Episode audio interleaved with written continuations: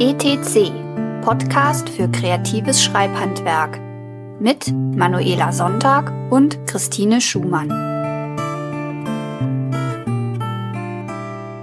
Herzlich willkommen zur heutigen Folge ETC. Wir machen den Workshop Talk im Juli. Wir haben immer noch Juli. Genau. Ich bin wie immer verwirrt. Auf der einen Seite finde ich es furchtbar, dass der Juli schon halb vorbei ist. Auf der anderen Seite bin ich äh, verwirrt, dass wir nicht irgendwie immer noch April haben. es ist, äh, es ja. ist wie immer grauenvoll. So, aber wir wollten eigentlich wie immer in der Workshop-Folge darüber sprechen, was wir im letzten Monat so getan haben. Genau. Ausnahmsweise habe ich, weiß, weiß ich sogar ein bisschen was von dem, was ich gemacht habe. Das äh, liegt nur daran, dass Camp Nano ist und ich quasi deswegen irgendwie ne, weiß, weiß was ich tue. Aber wie das immer so ist, fang doch mal an. Du bist immer besser vorbereitet als ich. Das kommt immer gut, wenn du anfängst. Ja, Moment, ich schreibe mir nur gerade noch hier als Notiz rein, dass wir einen Link zu deinen Nano-Vlogs in die Show Notes tun. Ja, das können wir tun. Unser, unsere geneigte Hörerschaft da nochmal. Mir dabei zugucken kann, wie ich äh, über Gott und die Welt und Fanfiction quassle, ja. Genau, dein, dein, deine Real Struggle irgendwie nochmal im Detail anhören können. ja, so sieht's aus. Naja, es geht, es geht. Ich bin, ich bin tatsächlich in diesem Camp im Gegensatz zum April noch nicht frontal in Plottlöcher und äh, andere Wände gelaufen. Okay. Von daher, also bisher, ne, so auf meinen Holzklop Holzkopf klopfen ist alles noch ganz okay. Das ist doch, das ist doch fein. Ja, mein Spoiler Alert, aber ne, kann ich ja nachher noch was zu erzählen. Genau. Ähm, ja, mein Schreibmonat war alles in allem ziemlich, ziemlich erfreulich, so muss ich sagen. Es lief so. Ich meine, ich bin, ich bin im Moment, ich bin noch in der Phase, wo es irgendwie so, dann, dann habe ich, hab ich eine Idee und habe irgendwie wieder einen Ansatzpunkt, habe das Problem gelöst und dann bin ich wieder total begeistert irgendwie von der Story und dann läuft das aber irgendwie, verläuft sich das irgendwie, also verläuft sich nicht im Sand, aber es sind da irgendwie noch so eine Million andere Probleme da und von dieser Million poppt dann halt eins auf und da bin ich dann wieder irgendwie so bäh. und habe irgendwie keinen Bock und denk mir so, äh, und, äh, und alles scheiße und überhaupt. Und ich meine, das ist oder war lange so mein gewöhnlicher Prozess über lange, hm. über lange Jahre. Aber ich habe das Gefühl, dass es und dass ich das vielleicht nicht auch nicht so wirklich gewertschätzt habe, dass das in den letzten Jahren nicht mehr wirklich so war, dass ich irgendwie, weil ich, ich war halt da mit meinem Buch schon so weit, dass klar war, nein, das, das Buch ist nicht scheiße, das ist irgendwie kein Projekt, das scheitern wird. Das ist kein Projekt, das ich irgendwie, wo ich jetzt irgendwie Jahre rein investiert habe, nur um dann festzustellen, ach nee, das klappt irgendwie doch nicht alles. Doch alles nicht. Ähm, aber an diesem Punkt, der der unerschütterlichen Zuversicht, was so die, die Lebensfähigkeit dieses Projektes angeht, an dem ich gerade arbeite, bin ich noch nicht angekommen. Ich meine, ich habe, ich habe viele, viele Punkte, wo ich irgendwie gesagt hatte, so, naja, also wenn ich jetzt irgendwie hier Verschwörungsscheiß mit dem, mit dem grauen Rad und so schreiben muss, dann bin ich raus. Oder wenn ich jetzt hier hm. irgendwie hm. so eine, ich meine, gut, die, die Schnitzeljagd irgendwie nach dem, nach dem ähm, Teil des, des quasi Source Codes für, für die Welt, den die dunkle Göttin geklaut hat, da irgendwie die Schnitzeljagd, da muss ich mir noch was überlegen. Also ich meine, ich weiß, ich weiß, wo das Buch ist und so, aber das irgendwie so einzubauen, dass das irgendwie gut und, und interessant und so rüberkommt und nicht als so ein, äh, na super, das war ja jetzt irgendwie so ein super antiklimatischer äh, na, Twist irgendwie. Muss ich noch dran arbeiten, aber Ich meine, ich habe in meiner Schreibkarriere so oft die Erfahrung gemacht, dass jedes Problem lösbar ist. Und das ist ja auch irgendwie so, so mein Mantra und so. Hm. Ja, aber es ist halt. Ich fühle mich noch nicht sicher genug in diesem Projekt, als dass ich irgendwie das, das Feststecken jedes Mal so, so wirklich so stoisch und, und philosophisch und optimistisch nehme. Weißt du? Hm. So, so, so aus dem Bauch raus, sondern das ist immer, das ist immer auch wieder so ein, so ein bewusstes dazu entscheiden, so nein, ich, ich entscheide mich jetzt daran zu glauben, dass es diese Geschichte wert ist, daran weiterzuarbeiten. Und bisher hat es sich auch immer halt ne, bestätigt. Ähm, ja. bis, bis, jetzt habe ich noch alles überlebt, so in dem Sinne. ähm, genau, ja, aber ich wollte, ich, ich, ich, hatte, ich hatte erfreuliche Dinge angekündigt. Und ähm, das Erfreuliche ist, und ich bin überrascht, dass das, dass das irgendwie jetzt maximal vier Wochen her ist, dass das passiert ist, aber ich habe eine neue Verbindung. Äh, Moment, muss ich gerade den Notiz hier reinschreiben? Kapiteltitel ähm, eine neue Verbindung zu Ginny. Also ich hatte an anderer Stelle ja schon mal erzählt, dass ich irgendwie so ein bisschen bessere Verbindung zu Ginny gekriegt hatte und sie irgendwie mehr Substanz mhm. gekriegt hat. Ich weiß jetzt gar nicht mehr, in welchem Zusammenhang das war und wo das herkam oder so. Muss ich, muss ich noch mal anhören. Es ist, dieser Podcast wird, glaube ich, ich glaube, ich muss mir den, wenn ich, wenn ich, wenn ich das Buch dann irgendwann mal eines Tages fertig habe, muss ich mir den nochmal von Anfang an, diese ganzen Werkstattfolgen zu diesem Buch nochmal anhören und irgendwie nochmal so rausschreiben, wie das eigentlich alles passiert ist. Weil ich meine, viele Sachen habe ich ja dann auch schon vergessen, wenn ich sie im Podcast erzählen will. Aber ich glaube, da, da erinnere ich mich noch so. Weißt du, dass so Teile des, man vergisst so viel von seinem Prozess und wie das ja, irgendwie das war. Und ich glaube, das könnte super interessant sein. Aber ja, ähm, hier habe ich mir aber aufgeschrieben, ähm, auch wie ich diese neue Verbindung zu Ginny hingekriegt habe, weil ich halt ne wieder irgendwie daran rumge rumgezagt, verzagt bin irgendwie, dass ich ja mein das Prinzip der Schönheit so gerne mag und die Charaktere und alles und irgendwie ist es ich kann nicht loslassen ähm, und dann kam mir irgendwann mal die Idee, frag mich nicht woher, aber mir kam die Idee, mir vorzustellen, dass Ginny im Grunde in der gleichen Welt existiert. Und habe dann mir halt irgendwie vorgestellt, dass Louis und Jenna irgendwie in, sind in Louis Haus und Ginny steht da halt auch in diesem Zimmer rum. Und das war irgendwie hm. so ein Aha-Moment für mich. Also ich habe mir, ich habe mir nicht vorgestellt, dass die irgendwie miteinander interagieren oder sowas. Das war so ein Meta-Moment, weißt du, wo sich die Leute irgendwie, hm. die Charaktere bewusst sind, dass sie Charaktere sind und irgendwie da so, ne? Und halt irgendwie so da zusammenstehen und Ginny steht irgendwie rum und Louis und Jenna stehen irgendwie rum und keiner sagt was und es ist irgendwie ein bisschen awkward, aber sie stehen halt in diesem Raum rum und das war für mich so ein, so ein, so ein Aha-Moment, dass ich irgendwie ah, mir das Gefühl gegeben hat, dass ich ja, dass auch wenn ich jetzt an einem anderen Buch weiterschreibe, dass da irgendwie ich mein erstes Buch nicht irgendwie aufgebe in dem Sinne, weißt du? Und dass das nicht irgendwie mhm. so eine in sich geschlossene Bubble ist, die jetzt irgendwie wegfliegt, sondern das ist alles irgendwie miteinander verbunden. Und ich hatte vor langer Zeit, hatte ich irgendwie mal überlegt, dass dafür zu sorgen, dass irgendwie all meine, all meine Bücher, die ich jemals schreibe, im Grunde so ein, so ein, so ein, so ein United Universe irgendwie sind, weißt du, und dass man irgendwie in jedem Buch sieht, dass ach, irgendwer ist mit irgendwem über fünf Ecken bekannt oder verwandt oder was weiß ich was, oder es kommt halt irgendwas aus der einen Geschichte in der anderen Geschichte auch vor. Ähm, so, ich glaube, da habe ich so ein bisschen antizipiert, meine, meine Probleme mit dem Loslassen. Und so, so wird es nicht sein, aber es, es, es gibt mir, weil die, obwohl könnte das so sein? Es könnte schon so sein. Nee, die Welt, in der Louis und Joanna leben, hat keine zwei Monde. Ähm, das ist ein großer Unterschied.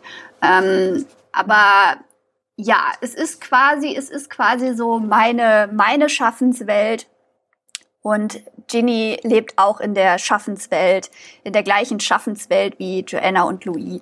Und das, das hat so ein bisschen so, so eine Verkrampfung irgendwie gelöst und so ein, weißt du, ich kann nicht loslassen, deshalb denke ich mir Gründe aus, warum ich auch gar nicht loslassen muss.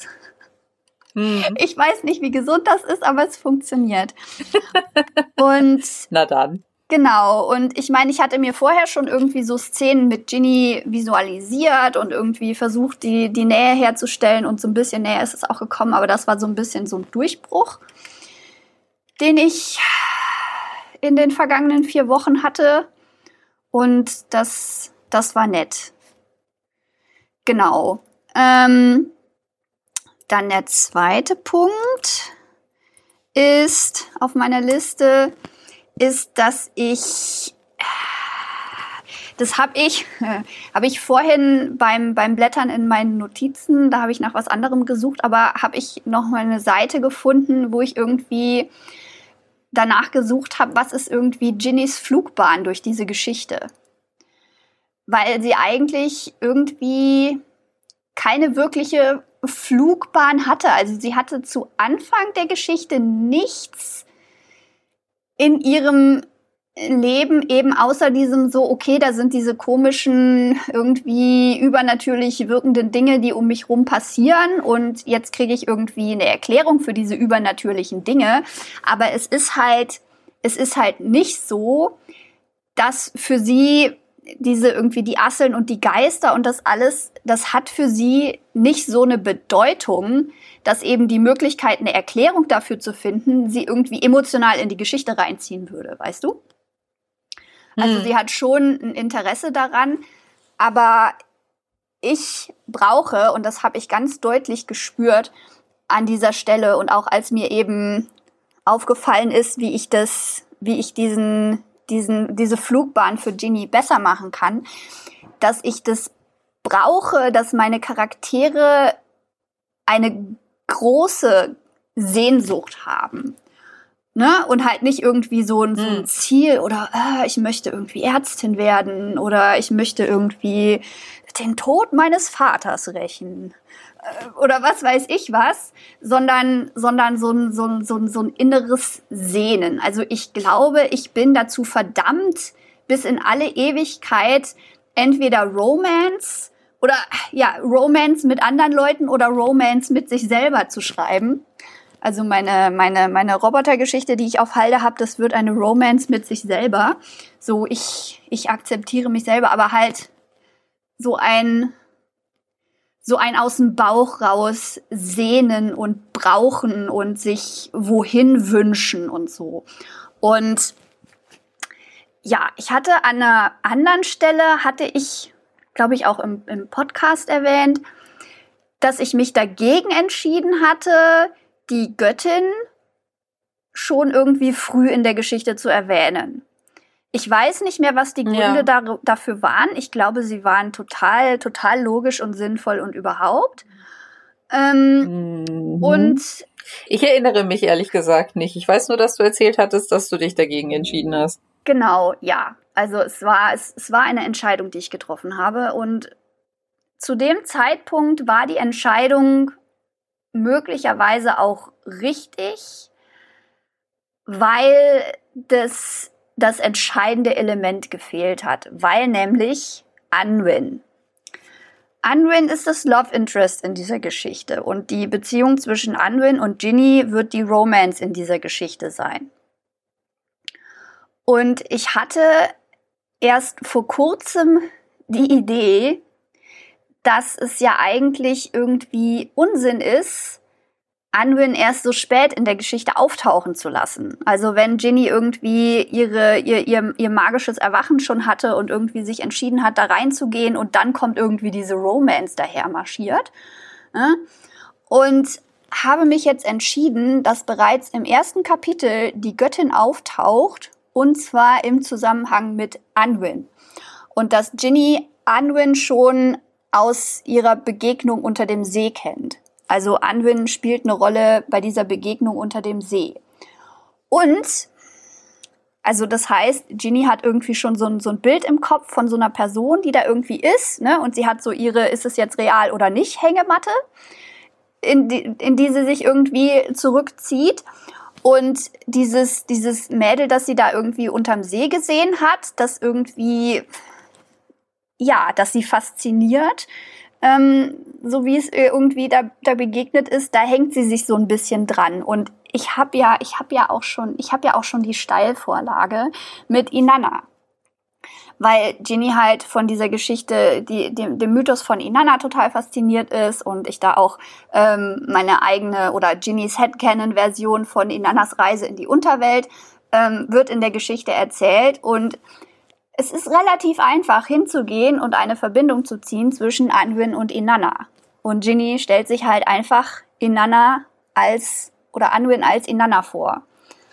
Das heißt, da ist dann dieser Bogen mit dieser, mit dieser mysteriösen Person, die irgendwie auch in ihrer Hängemattenwelt existiert. Also bin ich jetzt wirklich stundenlang unterm See getaucht, ohne zu ertrinken, oder war das nur ein Traum? Mhm. Wer weiß.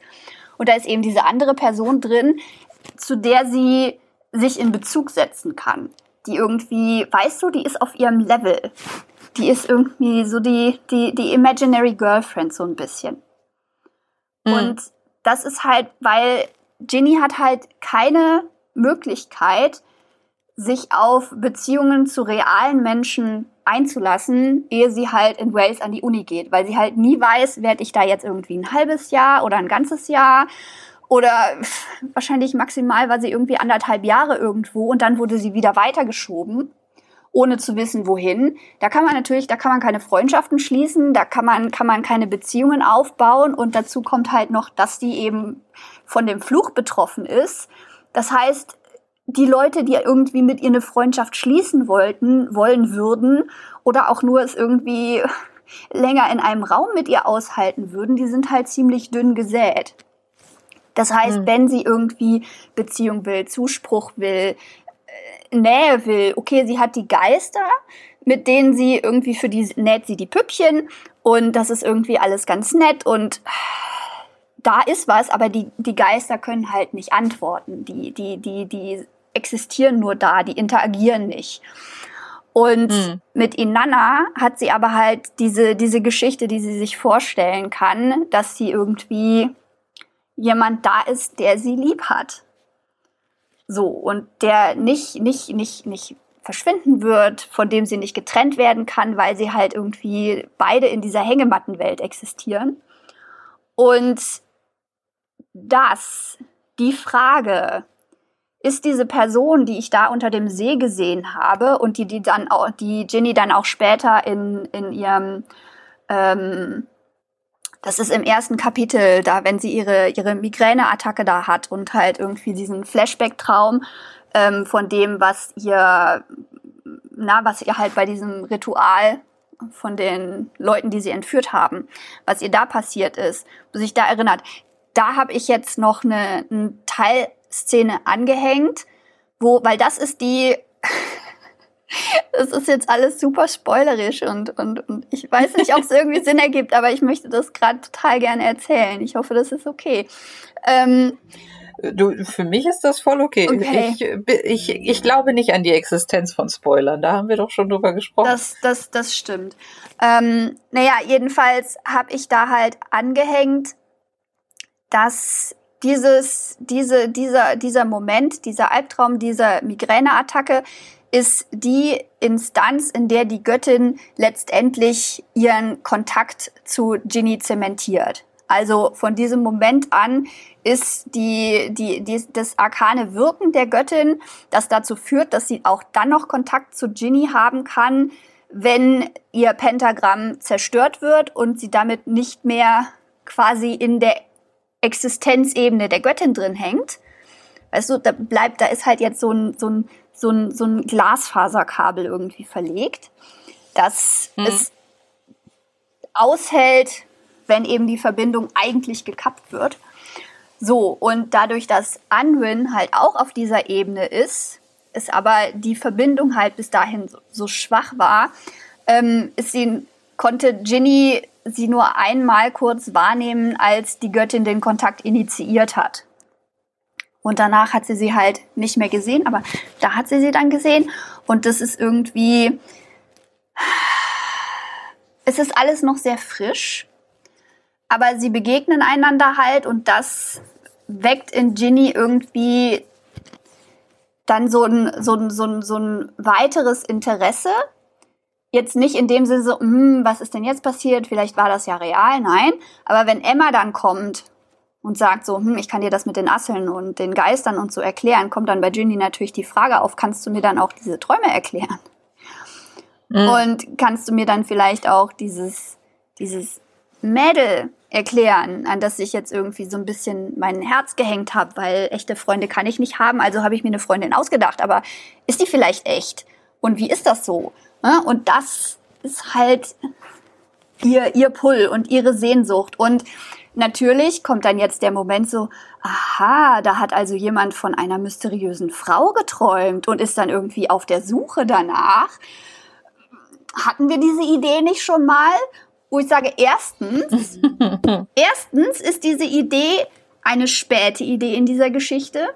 Das heißt, es war nicht so, ach okay, ich schreibe das jetzt nochmal, sondern ich schreibe was anderes und dann fällt mir auf, ach so, okay. Und zweitens ist mir doch egal. Na und? Ja, gut, da träumt halt wieder jemand von jemandem und sucht danach.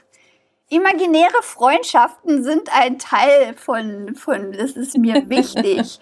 und das ist irgendwie was Bedeutsames für mich. Und das, ja, passiert halt in dieser, in dieser Geschichte auch nochmal.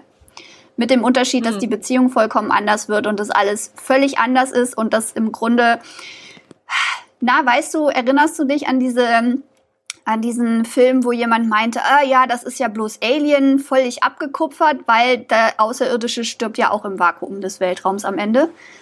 Ja, weißt ja, du? Ja. So, so, so ist das. Und ich, ich kann damit leben, dass in meiner Geschichte das Alien im Vakuum des Weltraums stirbt, beziehungsweise jemand von jemandem träumt und da irgendwie. Die Sache ist ja, dass Louis spinnt ja auch noch nicht mal eine Beziehung um, um, um, um seinen Traum von Padma sondern er sucht einfach nur nach ihr. Er stellt sich nichts vor, mhm. er äh, stellt sich keine Beziehung vor, er ist irgendwie nicht schon in sie verknallt, bevor er irgendwie Joanna überhaupt begegnet ist. Nein, es ist einfach nur dieses Gesicht, das er sucht. Und bei Ginny ist es halt umgekehrt. Sie sucht überhaupt nichts, sie macht gar nichts, das ist alles in ihrem Kopf und sie baut sich da aber diese, diese Beziehung auf und dieses, weißt du, das ist sozusagen umgekehrt. Und ich finde das vollkommen legitim und so. Und das ist halt auch noch mal was, was mir irgendwie ja zu der Geschichte mehr Zugang gegeben hat, weil ich jetzt halt auch dadurch, dass das irgendwie da zumindest auf Ginnys Seite schon was schon was existiert und so ein Interesse existiert, habe ich halt auch mehr mehr Motivation für sie, sich irgendwie mit Anwind zu beschäftigen. Weil wenn das irgendwie so aus mhm. heiterem Himmel kommt, dass sie da irgendwie, ah ja, da ist diese, diese, diese Moorleiche in dieser Leichenhalle und dann holen wir die jetzt und das ist irgendwie ihr erster und einziger Berührungspunkt mit Anwin. Warum sollte sich dann irgendwas zwischen ihnen entwickeln oder wieso sollte etwas zwischen ihnen sein, das so signifikant anders ist als das, das irgendwie zwischen Anwin und Emma ist? Oder Anwin und Lily oder Anwin und, und hm. Carol, weil die halt nicht so klar mitkriegen, was irgendwie Ginny weiß darüber, wo sich Anwin aufhält, sondern die kriegen nur mit, dass da irgendwie eine ganz, ganz wilde, armwedelnde Kontaktaufnahme stattgefunden hat, aber sie wissen halt auch von Anwin dass sie da ist und dass sie um Hilfe schreit. So, und warum ausgerechnet sollte sich Anwin dann mit Ginny beschäftigen, anstatt zu Emma zu gehen oder zu Lily oder zu Carol, hm. die irgendwie Lily und Carol, die erwachsen sind. Lily ist Medizinerin, die könnte ihr noch am ehesten helfen. So, weißt du? Und indem hm. ich halt diese, diese Vorgeschichte da einbaue, ähm, ist es halt, ist es halt anders und es ist halt an diesem Punkt auch schon eine gewisse Vertrautheit da von Ginnys Seite aus. Weil Ginny ist halt, die ist, die hat ihre Mauer hochgezogen. Ja, also sie, es ist nicht mal mit Wendy, die sie irgendwie seit praktisch ihr Leben lang kennt und die immer für sie da war, sich immer um sie gekümmert hat. Selbst mit ihr hat sie im Laufe ihrer Beziehung kaum 20 Sätze gewechselt. Weißt du? Ginny ist, mhm. Ginny ist stumm. Ginny sucht keinen Kontakt. Ginny lebt in ihrem Kopf. Ginny sitzt in ihrer Hängematte und will irgendwie nur ihre, ihre Bücher lesen und irgendwie rumträumen und, und mit der Welt, die sie offensichtlich nicht will, möglichst wenig zu tun haben. Und Anwin gegenüber ist sie aber offen. Und darauf hat sie sich eingelassen, weil das eben auf dieser Hängemattenebene stattgefunden hat, weil sie sich halt irgendwie ähm, da keine Gedanken machen muss, dass, dass Anwin irgendwie nach zehn Minuten feststellt, so, ja, nee, vor dir habe ich Angst. Ähm, und dann sie halt später auch eben rausfindet, dass, dass, dass Anwin real existiert und dass sie auch eben zum zu diesen zu den Anhängern der dunklen Göttin gehört und dass sie auch vom Fluch betroffen ist und dass sie halt Ginny deshalb nicht sich Sorgen machen braucht, dass irgendwann dieser Fluch sie auseinandertreibt. Und ja, Ginny sucht halt nach diesem Menschen, dem sie sich schon in ihrer Fantasie geöffnet hat und nähert sich dann halt langsam an die Realität dieser Person an und Anwin nähert sich an sie an. Und das ist irgendwie so ein, so ein ganz langsamer Prozess, der ist so genau, genau mein Ding. Und den habe ich jetzt, den habe ich jetzt gefunden in dieser Geschichte. Und das macht mich, das macht mich froh. Das finde ich gut. Das, das, das ist, das ist genau mein Ding, Baby. Ähm, mm. Genau, ja. Und deshalb ist jetzt, sind jetzt die Göttin und Anwin schon in der, in, im, im ersten Kapitel. Oh, im ersten, im zweiten Satz. Im Grunde, im zweiten Satz der Geschichte taucht die Göttin schon auf. Hm. Also es wird erst, es wird erst im Nachhinein erklärt, dass das irgendwie was mit der Göttin zu tun hat. Aber die Göttin ist in einem der ersten Sätze kommt sie schon vor. Das heißt, die schließt auch diese ges gesamte Geschichte, ist sozusagen eingeschlossen in der Existenz der Göttin. Und das ist auch noch so ein Punkt, der, der glaube ich, für mich, für mich wichtig ist, weil ich, ich brauche beim Schreiben das Gefühl, dass da so eine Kohärenz ist in dieser Geschichte, dass mhm. irgendwie alles mit allem irgendwie zu tun hat. Deshalb war es für mich auch so ein totales so ein totales, oh ja, na klar, das, ähm, weil ich das, ich habe das erst eingebaut, als Joanna, als ich geschrieben habe, dass Joanna anfängt zu, zu komponieren. Als mir, das, als mir das klar geworden ist, dass sie komponieren will, erst in dem Moment habe ich das, habe ich das eingebaut. Also sehr spät, dass sie diesen, dass sie diesen Notenblock mit dem tanzenden Elefanten drauf hat. Und mm. den habe ich ja dann auch, ja, ich erinnere mich. Ne, und den habe ich dann halt auch gleich in der ersten, in der ersten Szene eingebaut, dass sie irgendwie nochmal zurückläuft, um den zu holen.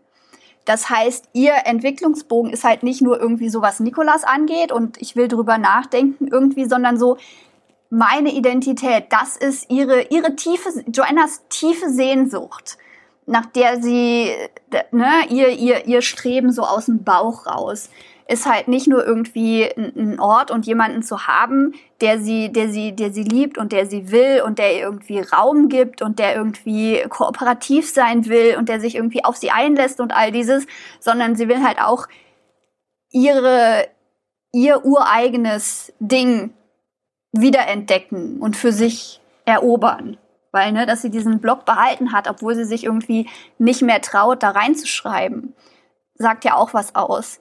Ne? Und das ist halt mhm. dieses, der Blog taucht in dieser Szene einmal auf und dann taucht er in Buch 2 nochmal auf, wenn sie ihn irgendwie dann in, in, in, in ihr Regal legt und das Payoff kommt erst in Buch 3, aber es ist halt von Anfang an schon da.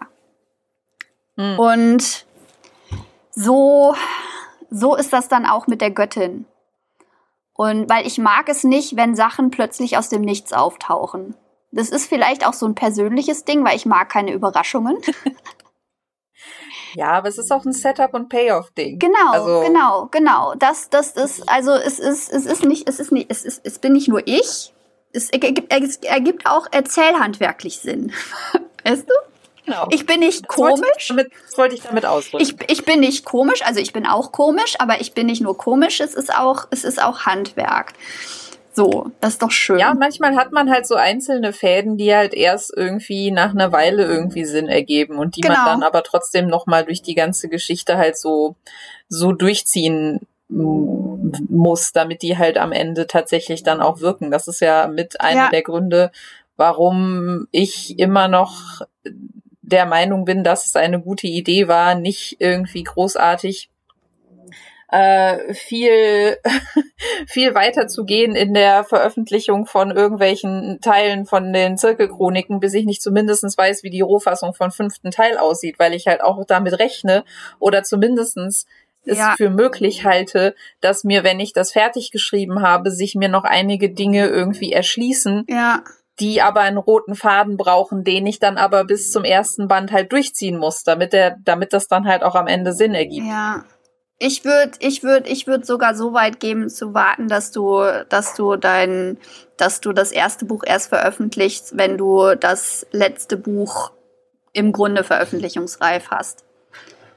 Ja, Weil- es setzt mich, ja- es setzt mich ja auch keiner. Aber Nee, ne, bei ja. Illusion zum Beispiel war das halt was anderes. Ja. Da bin ich halt nicht davon ausgegangen, da, also als ich das erste Buch veröffentlicht habe, bin ich halt nicht davon ausgegangen, dass ich ein zweites schreiben würde. Mhm.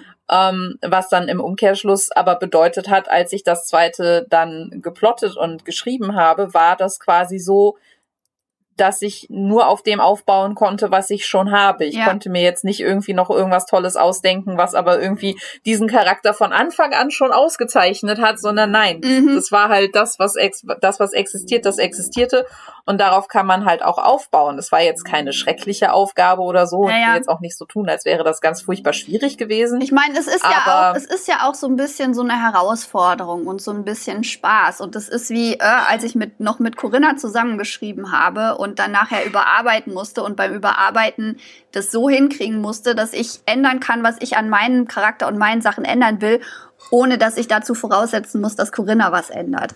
Das war eine, Mhm. das war eine sehr gute Übung. Also, Ja, kann ich mir vorstellen.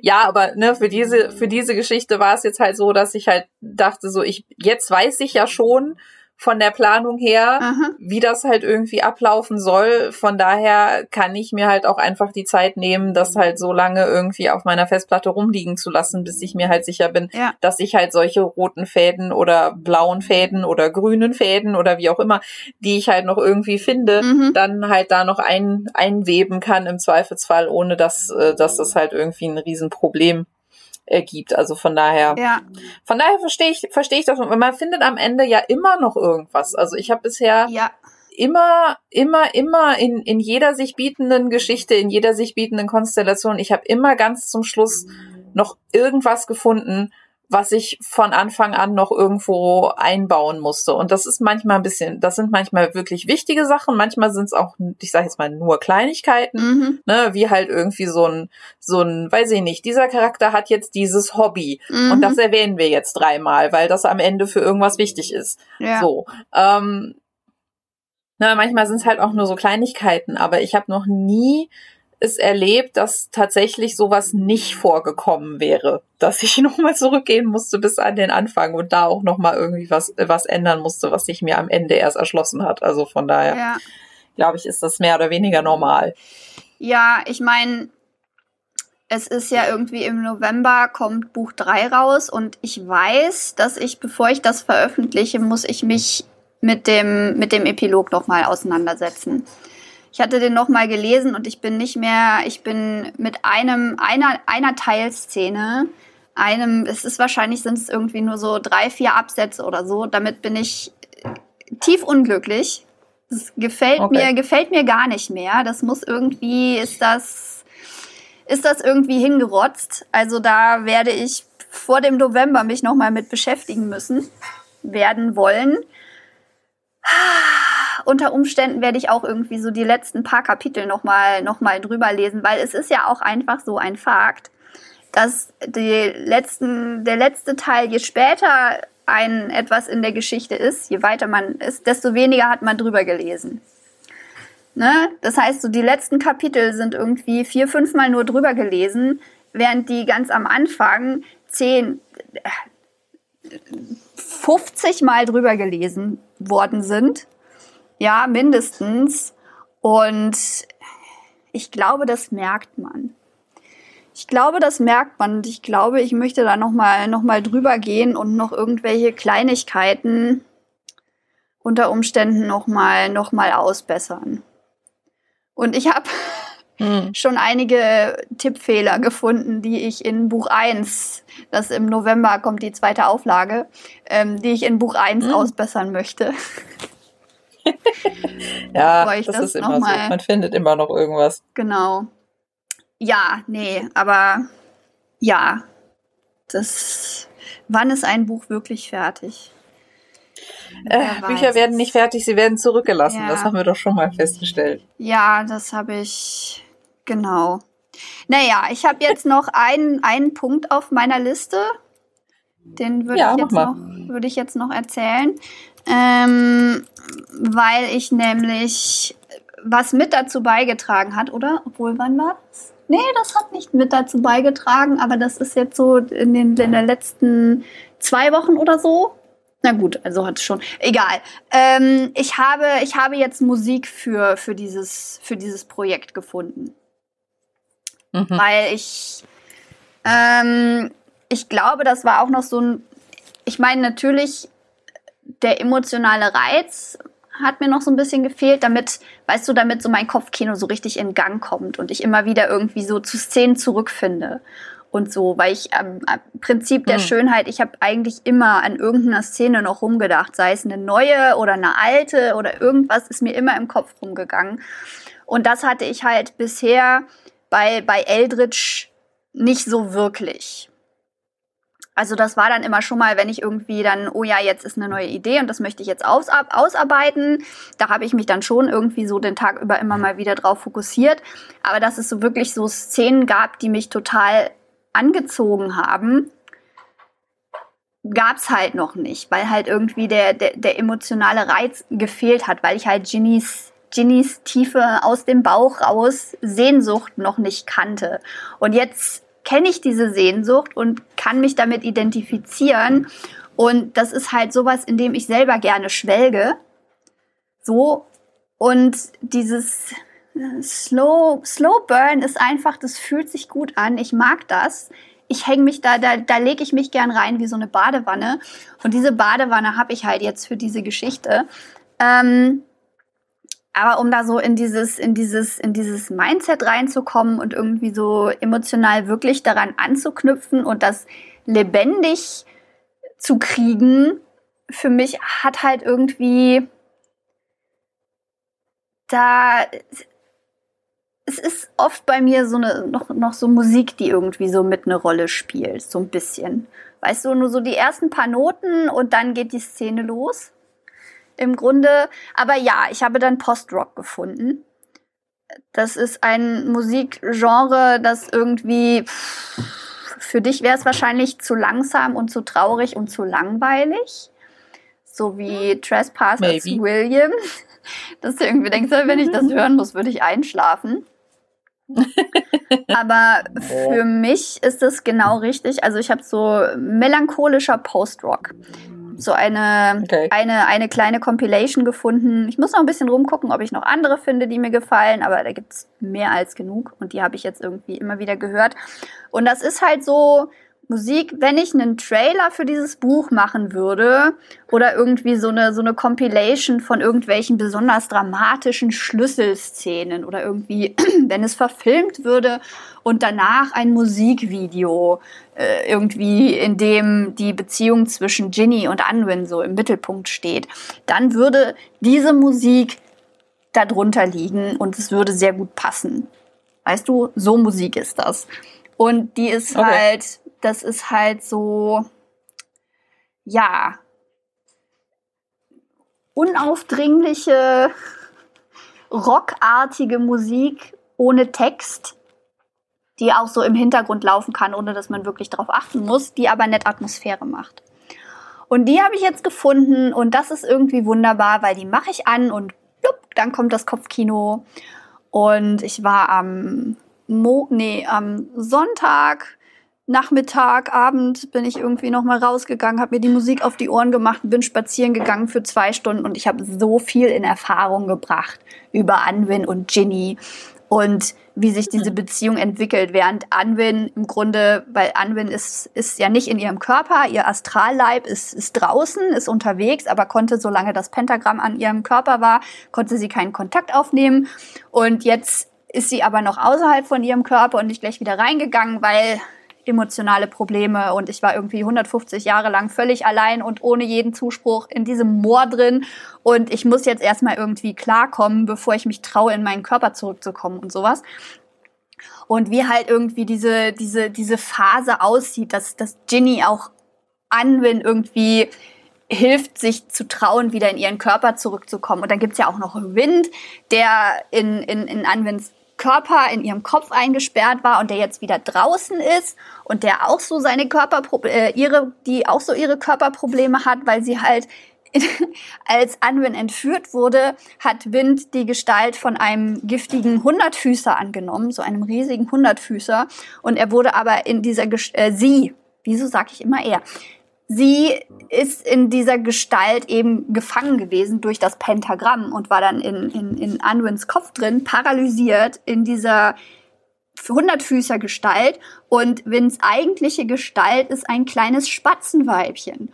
Und dass sie traut sich dann halt, schafft es dann halt auch irgendwie wieder aus dieser, aus dieser Gestalt, in der sie irgendwie quasi fixiert ist, rauszukommen. Und dazu muss sie aber halt auch erstmal irgendwie Vertrauen fassen zu den Leuten, die da rumrennen, weil sie ihre hundertfüßer Gestalt noch behält, solange sie das Gefühl hat, dass sie Anwin beschützen muss.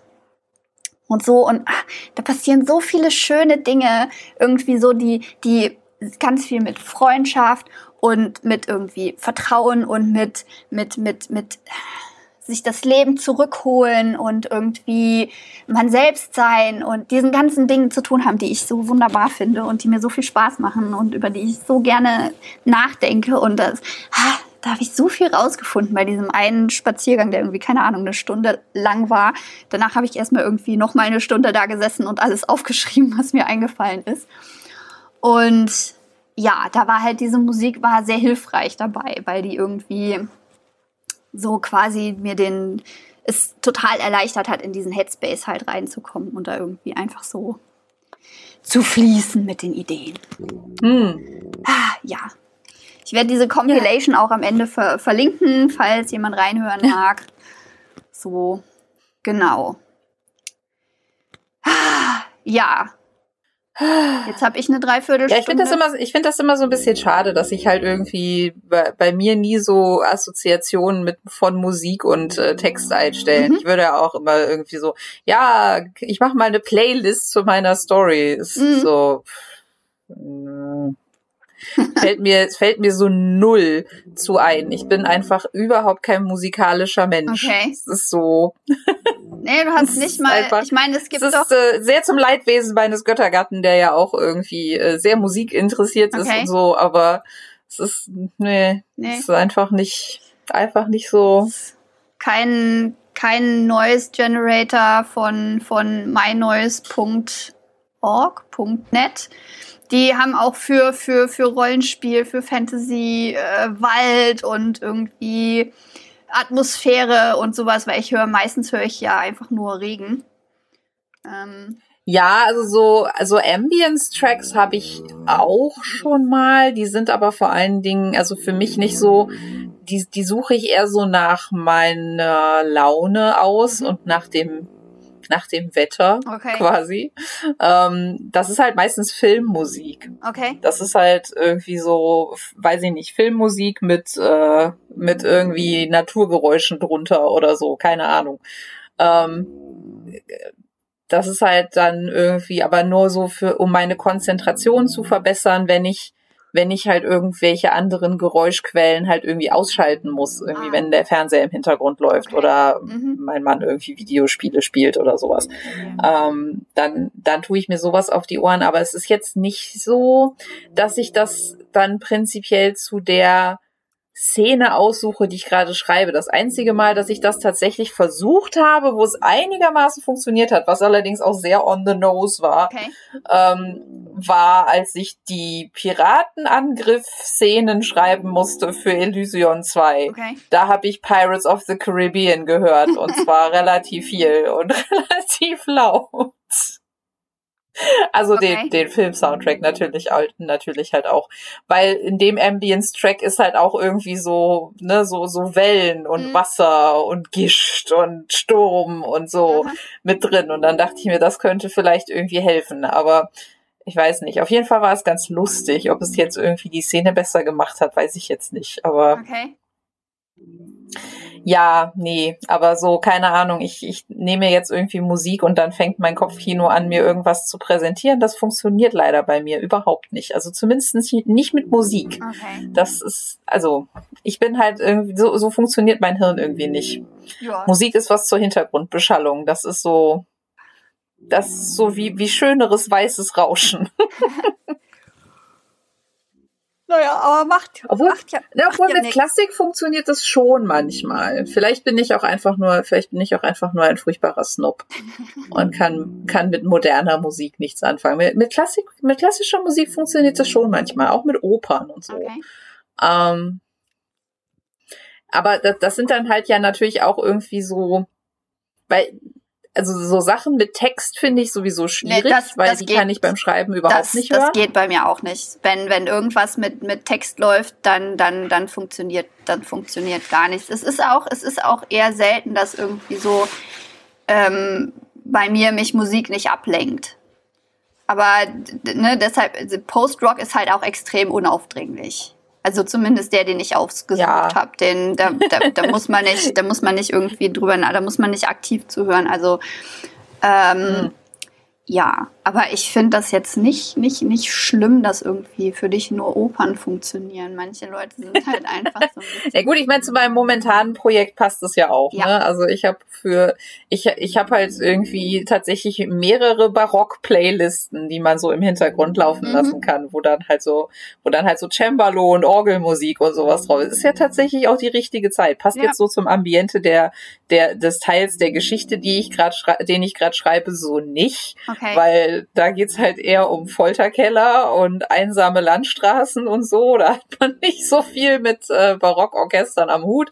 Aber ja, aber theoretisch, so theoretisch so von der von, vom, vom historischen Flair her Genau. passt das, also passt das ja für mich, für mich, für mich ist Musik sowas, die halt das halt so halt einfach nur emotional anknüpft. So und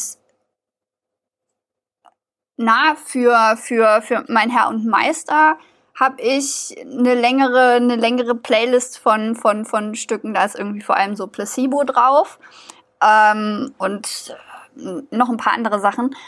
Aber das ist halt so Musik, die, die Jan gerne hört, die Julian gerne Mhm. hört. Und das hilft halt einfach dabei, mich in so sein, sein Hirn reinzubringen, beziehungsweise in Mias Hirn, die dabei sitzt, während Julian diese Musik hört. So, also das Mhm. ist wie dieses, wie dieses äh, Method Acting halt. Einfach so ein Stück Ja. weit. Ja, ja. Und die, diese Post-Rock, Post-Rock-Musik ist halt irgendwie Musik, die, die Ginny hören würde. So. Vor allem auch. Ja. Ja, das ist, das ist auch so der Punkt. Also es ist nicht nur Musik, die irgendwie unter, unter diesen, unter diesen Szenen liegen könnte, beziehungsweise sie könnte unter diesen Szenen liegen, weil es die Musik ist, die Ginny in dem Moment entspricht. Und Hm. die, die irgendwie so, The Essential Ginny. Wäre, wäre Ginny, wäre Ginny eine Musik-Compilation, dann wäre sie das. okay. So. Genau. Und wäre, wäre irgendwie Ginnys Beziehung zu Anwin eine, eine Musik, dann wäre sie das. Und I see. ja, das, das, das, ist, das ist so der Punkt. Genau. Ja. ja, ja, ja. Naja, aber das war jedenfalls alles, I see, I see. alles für mich sehr eine, eine positive Zeit, alles in allem. Auch wenn es immer wieder unterbrochen war von Aber Ja, so ist das. ich, ja, ich hatte das irgendwie in, in irgendeinem Vlog-Update hatte ich das erzählt über, manchmal hat man halt so Tage, da macht man halt so nicht so viel fassbaren Fortschritt, Mhm. aber irgendwie so mentalen Fortschritt. So, so, so in dem, in dem Gefühl, dass man so für die, für die Geschichte bekommt und in dem Gefühl, was man so für Charaktere bekommt, das ist so ein, so ein mentaler Fortschritt, auch wenn der sich jetzt halt nicht in so furchtbar produktiven Schreibsessions halt irgendwie zwangsläufig sofort niederschlägt. Ja, ja. Ne, mein, mein, mein, mein irgendwie Seiten, Seitendurchschnitt, geschriebene Seitendurchschnitt pro Monat ist irgendwie von 50 in den ersten zwei Monaten auf, äh, im Moment sind es, glaube ich, müsste ich langsam mittlerweile mal bei so fünf sein, weil ich diesen Monat gar, noch gar nichts geschrieben habe an neuem Text in meinem, in meinem Dokument, oder? Doch, ein kleines bisschen, aber das war vor allem Überarbeiten. Also das waren, das waren, glaube ich, kaum, dass das zusätzlicher, wirklich viel zusätzlicher Text war. Ähm, und ja, also das kenne ich auf jeden Fall. Aber was hast du denn in deinem Nano, in deinem NaNoWriMo bisher? Nee, es ist ja nicht NaNoWriMo, sondern Camp Nano. Was hast du denn so bisher gemacht? Erzähl du doch mal jetzt Ähm, hier. ja, Dediziert. ich überlege, ich versuche gerade mich daran zu erinnern, was ich in der letzten Workshop-Folge erzählt hatte. Hatte ich in der letzten Workshop-Folge schon erzählt, dass ich die, die Rohfassung von Teil 3 abgeschlossen hatte? Das hast du. Habe ich das da schon? Habe ich das da schon erzählt? Genau, das hattest du und da habe ich dich dann schon Okay. wieder gefragt, wie ist denn das mit meiner Überarbeitung? Wie ist das denn? Hast du da eine Deadline? Und du sagst Ja. wieder nö. Und ich sagte mir so, ach ja, dann, dann lese ich das jetzt mal trotzdem fertig drüber. Und dann kam aber irgendwie mein eigenes Projekt dazwischen und deshalb liegt das jetzt immer noch rum, bis du mir eine Deadline also, gibst. ne, das ist das ist ja immer so eine Sache. Ohne dich halt stressen zu wollen, Mhm. ist es halt immer so, ne, so früh wie es dir möglich ist, ohne dich irgendwie über Gebühr. Also es ist jetzt nicht so, als würde ich mitdenken, oh nein, oh mein Gott, gib mir das bloß nicht. Ich kann das nicht ertragen. Okay. Aber es ist halt einfach so.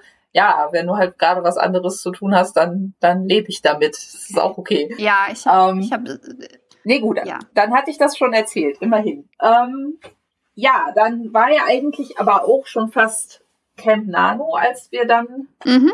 Die letzte Folge aufgenommen haben. Ich habe es tatsächlich vorher, also bevor der Juli anfing, trotz äh, verschiedener Baustellen und äh, Mm, trotzdem ja mein Geburtstagsurlaub irgendwie ins Wasser gefallen ist, weil unser Hund operiert werden musste, Mhm. ähm, geschafft, die Rohfassung von Teil 3 nochmal zu lesen. Also Mhm. die lag zwischendurch so zwei Wochen, ja, zweieinhalb Wochen irgendwie so rum.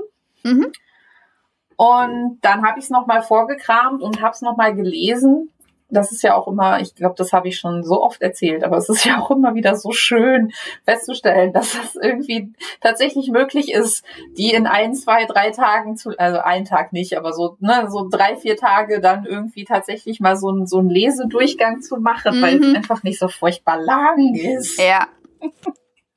Ich meine, ich war so ein bisschen, ne, ich, ich, ich war so ein bisschen äh, zufrieden. Ich äh, hatte letztens irgendwie noch mal eine, eine Rezension äh, gelesen zu Illusion 2, wo halt tatsächlich auch lobend erwähnt wurde, Mhm. Dass, dass keine bis kaum Fehler erkennbar sind in der, Uh. in der Fassung. Was ich jetzt für eine, also was ich persönlich jetzt bei Reviews, die ich schreibe, nicht anmerken würde, es sei denn, es fällt mir halt irgendwie sehr negativ auf, Mhm. dass äh, ein da- dass, dass ein Buch voller Rechtschreibfehler und Grammatikfehler ist und selbst dann erwähne ich es eigentlich nur, wenn es ein Buch ist, das bei einem professionellen Verlag erschienen ist, Mhm. weil ich mir immer denke, die haben tatsächlich das Geld, um eigentlich die Leute vernünftig zu bezahlen, die das korrigieren müssten, aber egal. Mhm. Ähm, aber ich fühlte mich, ich fühlte mich so ein bisschen besser dadurch, dass ich mir dachte, äh, dann haben ja die sechs Wochen, die ich tatsächlich dafür gebraucht habe, mir das vorlesen zu lassen von meiner furchtbar langsamen Computerstimme, Aha. bis ich am Ende so ein bisschen innerlich tot war. Wenigstens insofern was gebracht, als dass ich offensichtlich die meisten äh, Tippfehler tatsächlich gefunden habe. Ja. Ähm, aber ja, das, das, das war jetzt ein eine Tangente, die uns nirgendwo hinführt. Aber deswegen fand ich es halt, fand ich es halt wieder mal nett, dass ich es tatsächlich geschafft habe, innerhalb von drei Tagen diese Rohfassung dann jetzt durchzulesen, weil sie halt irgendwie 50.000 Worte hat und nicht hm. 400 Millionen. Ähm, noch. Sie hat noch 50.000 Worte. ja, noch, aber es wäre mehr. Aber ja, aber sie, ne, selbst wenn ich mir ganz viel Mühe gebe, dann äh, kann da kann kann da kein Illusion 2 mehr draus werden. Nee, das ist sehr ähm, unwahrscheinlich und war tatsächlich relativ überrascht, dass sich das so las, als hätte ich einen Plan gehabt.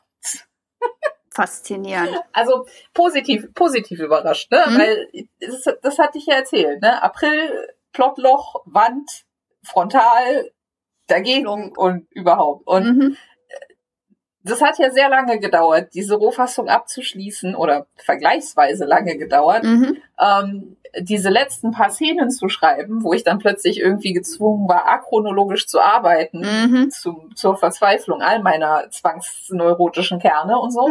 Ah. Ähm, und das las ich tatsächlich so, als hätte ich das von Anfang an so gedacht. Und da dachte ich mir, oh, ja. Oh. Es ist fast so, als könntest es, du das. Es ist auf der einen Seite ist es natürlich erfreulich, mhm. ne, weil es ist ja immer so das, das beste, das, das Best-Case-Szenario, dass man am Ende dem, dem fertigen Text halt nicht mehr unbedingt anliest, mhm. welche Szenen man sich irgendwie unter größten Schmerzen aus dem Kopf gezogen hat und welche halt irgendwie relativ leicht von der Hand gingen. Ja.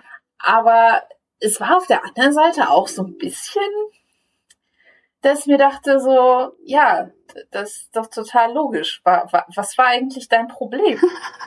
So, das geht von, von A über B nach C. Und es ist total logisch, welche Plotpunkte in welcher Reihenfolge. Was war jetzt eigentlich, warum war das jetzt so schwierig? Es liest sich völlig einsichtig. Aha. So, man weiß es nicht. Ah, oh, well. man, man weiß es nicht. Aber naja, ich habe dann versucht, mich darauf zu konzentrieren, das Positive zu sehen, habe also gedacht, yay, das lege ich jetzt erstmal wieder zur Seite. Das liegt jetzt also quasi das, das liegt jetzt also quasi darum, mhm. ne, solltest du irgendwann mit der Alpha von zwei fertig sein, kannst du quasi Teil drei gleich hinterher schieben, wenn du möchtest. Dann musst du nicht immer wieder von vorne anfangen, weil du wieder die Hälfte, äh, weil du schon die Hälfte vergessen hast, weil ich nicht zu Potte komme. Okay. Ähm, ja, dann schick mir das, schick mir das doch einfach mal rüber. So, ja, kann ich machen. Spontan. Du arbeitest dann jetzt an Teil 4. Ähm, hm? Du arbeitest dann jetzt an Teil 4. Ja, ich habe mich dann dazu entschlossen, weil ich ja irgendwas machen musste für Camp Nano, mhm. dann tatsächlich an Teil 4 zu arbeiten mhm. und ähm, bin auch da relativ überrascht gewesen, dass ich für das Plotting und Outlining tatsächlich gar nicht so viel Zeit gebraucht hatte, wie ich das befürchtet hatte. Krass. Also ich habe an einem Wochenende quasi also ich habe ja ein Minutenziel für mein, für mein Camp Aha. dieses Mal wieder, weil ich ja nicht wusste, was ich machen würde. Überarbeiten, schreiben, plotten. Ne? Ich gedacht, nimmst du mal Recherche, manchmal muss man auch das machen. Ähm, für historisches, für historisches Gedöns manchmal ein bisschen mehr, manchmal ein bisschen weniger, aber habe ich gedacht, Minutenziel bist du auf jeden Fall auf der richtigen Seite, weil dann kannst du quasi jung und spontan entscheiden, was du jetzt machen willst. Mhm. Und war dann mit so ein bisschen Verspätung, weil Haustierlazarett und so, mhm. in den Nano eingestiegen und habe an einem Wochenende dieses Plotting-File komplett ausgefüllt. Krass. Und dachte mir, das kann eigentlich nicht sein. Was ein Plotting-File? Wie sieht, wie ja. sieht denn dieses Plotting-File ja, aus? Also mein, mein Scrivener-File. Ich habe ja, ein, ich habe ja dann ein neues Scrivener-File angelegt. Aha. Ich habe, also bisher ist es halt so, dass ich, äh, ich habe ein, ein großes, riesiges Scrivener-File für die ganze Serie, mhm. in der halt jeder Teil so ein Unterordner ist. Mhm.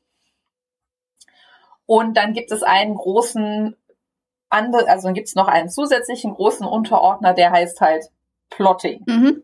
So. Und in diesem Plotting-Unterordner gibt's halt fünf verschiedene Plotting-Files für die fünf verschiedenen Teile, wo halt mein Ideendump drin ist. Mhm. So.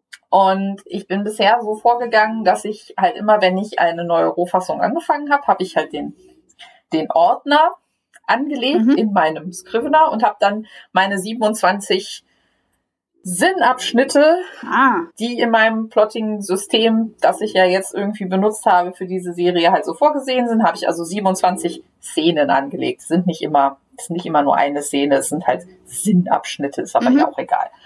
Ähm, und weil meine Ideendumps halt genau das sind, nämlich so rausgekotzte Ideenfetzen ohne besondere chronologische Reihenfolge und Sinnzusammenhänge. Mhm muss ich dann halt normalerweise halt erst immer mal so ein bisschen mit Copy und Paste da durchgehen, um zu gucken, wo denn jetzt welcher, wo denn jetzt welche Idee so vom, vom, vom Ablauf der Story her ungefähr hinpassen könnte. Okay. Normalerweise ist es so, dass ich in so einem Ideenfile eine relativ gute Idee davon habe, wie, wo wir anfangen, mhm. wo der Midpoint ist und wo wir aufhören. Mhm. Und alles dazwischen ist so ein bisschen optional. Okay. Ähm, und dann muss man das halt so, dann, dann muss ich das halt irgendwie so ein bisschen verteilen auf die entsprechenden Szenen, wo ich denke, dass das so von der Zeitabfolge her hinpassen könnte. Aha. Für, das dauert mal mehr oder mal weniger lange und manchmal muss man natürlich auch noch irgendwie hin und her schieben und dann ist irgendwie der Midpoint nicht Szene 5.1, sondern eher vielleicht Szene 5.3 oder 6.1 oder wie auch immer. Mhm. Aber so funktioniert das normalerweise. Und okay. bei eine eine kurze Zwischenfrage. Ähm, wirst du, hm? wirst du eine, eine, eine Blanko-Version von diesem Plotting-File in die Notizen stellen und werden wir die nächste Themen Themenfolge darüber machen, dass du dein Plotting-File erklärst? äh, das kann ich theoretisch tun. Gut so richtig Drachenmagie ist es jetzt allerdings nicht. Nö, muss es ja auch nicht sein. Ähm, aber kann ich, ja, kann, kann ich trotzdem Gut. machen. Kein Problem. Ich habe zwar kein Template, aber ich kann eins, ich kann ja eins erstellen. Genau, super. Ähm, naja, ich, ich hoffe, ich habe das einigermaßen verständlich erklärt, trotzdem, was, was, so, was so der erste Schritt ist. Ja, ja. Und ich kann mich nicht mehr erinnern, wie es beim ersten Teil war. Die erste Rohfassung ist ja jetzt auch schon wieder drei, naja, zweieinhalb fast Jahre irgendwie alt. Mhm. Ähm, die habe ich ja noch geschrieben, da war ich ja noch mit Elysion 2 zugange, mhm. irgendwann zwischendurch, weil ich gelangweilt war. Mhm. Ähm, das heißt, da kann ich mich nicht mehr so wirklich dran erinnern, wie, wie gut das Plotting von der Hand ging. Aber woran ich mich erinnern kann, ist, dass es bei Teil 2 und jetzt auch bei Teil 3 so war, dass die, die Szenen zwischen Anfang und Midpoint und beziehungsweise, also ne, mhm. Akt 2 und 4 waren quasi immer leer. Mhm. Da, da stand halt nicht wirklich was drin. Wenn ich mir meinen Plotting-File, also wenn ich, wenn ich meine ganzen Ideenschnipsel irgendwie verteilt hatte, dann waren da halt immer mindestens irgendwie fünf, sechs, sieben, acht Felder, die waren halt komplett blank. Okay. Da wusste ich halt überhaupt noch nicht, was passiert. Ähm, bei zwei war es, also bei, bei der Rohfassung von Teil 2 war es besonders schlimm, deswegen hat es auch ewig gedauert, mhm. das, das Ding zu schreiben, weil ich halt wirklich zwischendurch einfach keine Ahnung hatte, was passiert und sehr weit in mich gehen musste, um das rauszufinden. Was aber immer so ist. Akt 2 ist schwierig für mich, da haben wir schon sehr oft drüber gesprochen. Mhm. Ähm, aber ne, wie gesagt, jetzt bei, bei Teil 3 war es halt auch so. Also die, die, was zwischen dem Midpoint, der mir sehr klar war, passiert und was und, und wo, wo was das Ende ist, war mir auch klar, aber was dazwischen passiert, wie die wie die Abfolge von Ereignissen dazwischen sein würde, habe ich halt sehr lange mich schwer getan mhm. mit, weil da halt auch Szenen waren, die waren einfach leer. Mhm. Und da, da stand halt einfach nichts und da musste ich mir halt irgendwas ausdenken. Deswegen war ich sehr irritiert. Ähm, dass dann nach, als ich dann irgendwann sonntags irgendwie da drauf guckte, meinst du, hm, da steht jetzt überall was drin. Sowas. Und das sieht sogar aus, als hätte das einigermaßen logische, also das ist so, so eine einigermaßen logische Reihenfolge. So erst passiert das, dann passiert das, dann passiert das, dann passiert das. Mhm. Also, hm, das ist jetzt weird. ähm, ich glaube, ich traue dem Braten auch noch nicht so ganz. Okay. Ne, also da, da, stehen teilweise Sachen, aber das ist halt, da steht teilweise so ein Satz drin oder so. Mhm. ist jetzt nicht so, als hätte ich da weiß ich nicht, wie viel Ressourcen reingetan. Weil das lohnt sich für mich auch meistens nicht. Mhm. Da haben wir ja, glaube ich, auch schon mal drüber gesprochen. Ja. Es lohnt sich für mich nicht, besonders viel Zeit und Energie aufzuwenden, um irgendwie eine Szene im, im letzten Abschnitt irgendwie im Detail zu plotten, wenn ich mit dem ersten, wenn ich mit der ersten Szene noch gar nicht angefangen habe. Ja. Weil so weit, so weit im Voraus kann ich nicht planen, ohne tatsächlich mal zu schreiben und Mhm. zu gucken, was passiert. Ähm, so, so ein, so ein Hardcore-Plotter bin ich nicht. Also von daher war es halt so, dass ich dann dachte, ja, okay, aber die ersten drei, vier Szenen habe ich ja jetzt schon mal und weiß ja jetzt weiß da relativ genau, was passiert. Und da, das ist dann meistens so der Punkt, wo ich einfach anfangen muss zu schreiben, weil alles andere bringt dann nichts mehr. Mhm. Ich kann dann noch fünf Stunden und fünf Tage oder fünf Wochen oder fünf Monate auf dieses Outline von irgendeinem theoretischen Akt 5 oder sowas starren. Mhm. Das bringt nichts. Ich muss halt einfach vorne irgendwann mal anfangen. Ja. Ähm, und dann Erkenntnisse gewinnen durch das Tun. Quasi. Mhm.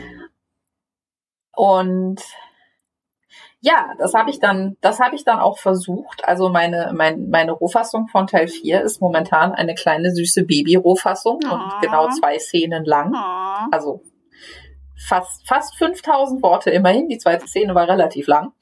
Aber ne, ist halt, ist halt noch, ist halt noch klein. Ist halt zwei, zwei Kapitel von 27. Aber immerhin. Fein, fein. Und ja, und das Einzige, was mir bisher tatsächlich irgendwie so ein bisschen die Laune verhagelt hat, war, dass ich mir unfassbar das Hirn ausgerenkt habe an der ersten Rückblendeszene. okay. äh, ich weiß nicht, ob ich das erzählt hatte. Ist, also bisher gibt es ja nicht viele Rückblenden. Also ich glaube, in den Teilen, die du bisher gelesen hast, in Teil 1 und Teil 2 ist keine einzige drin. Okay. Ähm, in Teil 3 gibt es eine Rückblende, das ist so quasi so eine Prolog-Szene. Mhm. Und das war auch schon unfassbar schwierig, weil, ich weiß nicht, ob du es gemerkt hast, aber ne, der Zirkel ist in Ich-Erzähler-Präsens geschrieben. Aha. So. Das heißt, für die Rückblendeszene habe ich gedacht, wäre jetzt mal so Ich-Erzähler Vergangenheit, ja logisch. Ja.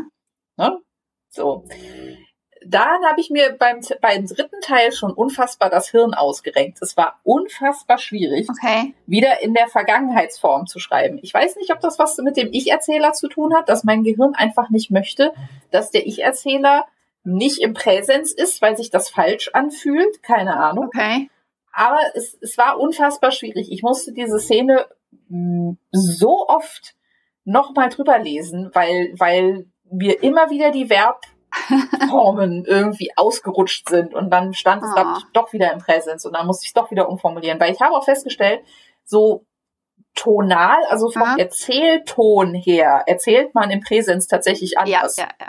Als in der Vergangenheitsform. Kennst du Das nicht ist mir bisher einfach? noch nie so krass aufgefallen, aber jetzt fällt mir das sehr krass auf, Ja. weil ich musste dann tatsächlich nicht einfach nur die, die Verbformen ändern, das wäre ja einfach gewesen, sondern nein, die Sätze klangen dann auch komisch. Ich musste die dann anders formulieren. Und das einfach Ähm, kursiv zu setzen und eine Jahreszahl drüber zu schreiben, war, war nicht, war keine Option. Ja, eine Jahreszahl steht trotzdem drüber, aber ich wollte das jetzt machen. Okay. Ich wollte das mal, ich wollte das jetzt mal so machen. Okay. Einfach. Ja, ist ja, ist, Ähm, ja völlig okay. Man hat ein Stilmittel gefunden und man möchte es durchziehen. okay. So, das hat aber leider meinem Gehirn keiner verraten, dass ich das dringend durchziehen wollte. Okay. Von daher ähm, habe ich jetzt in Teil 4.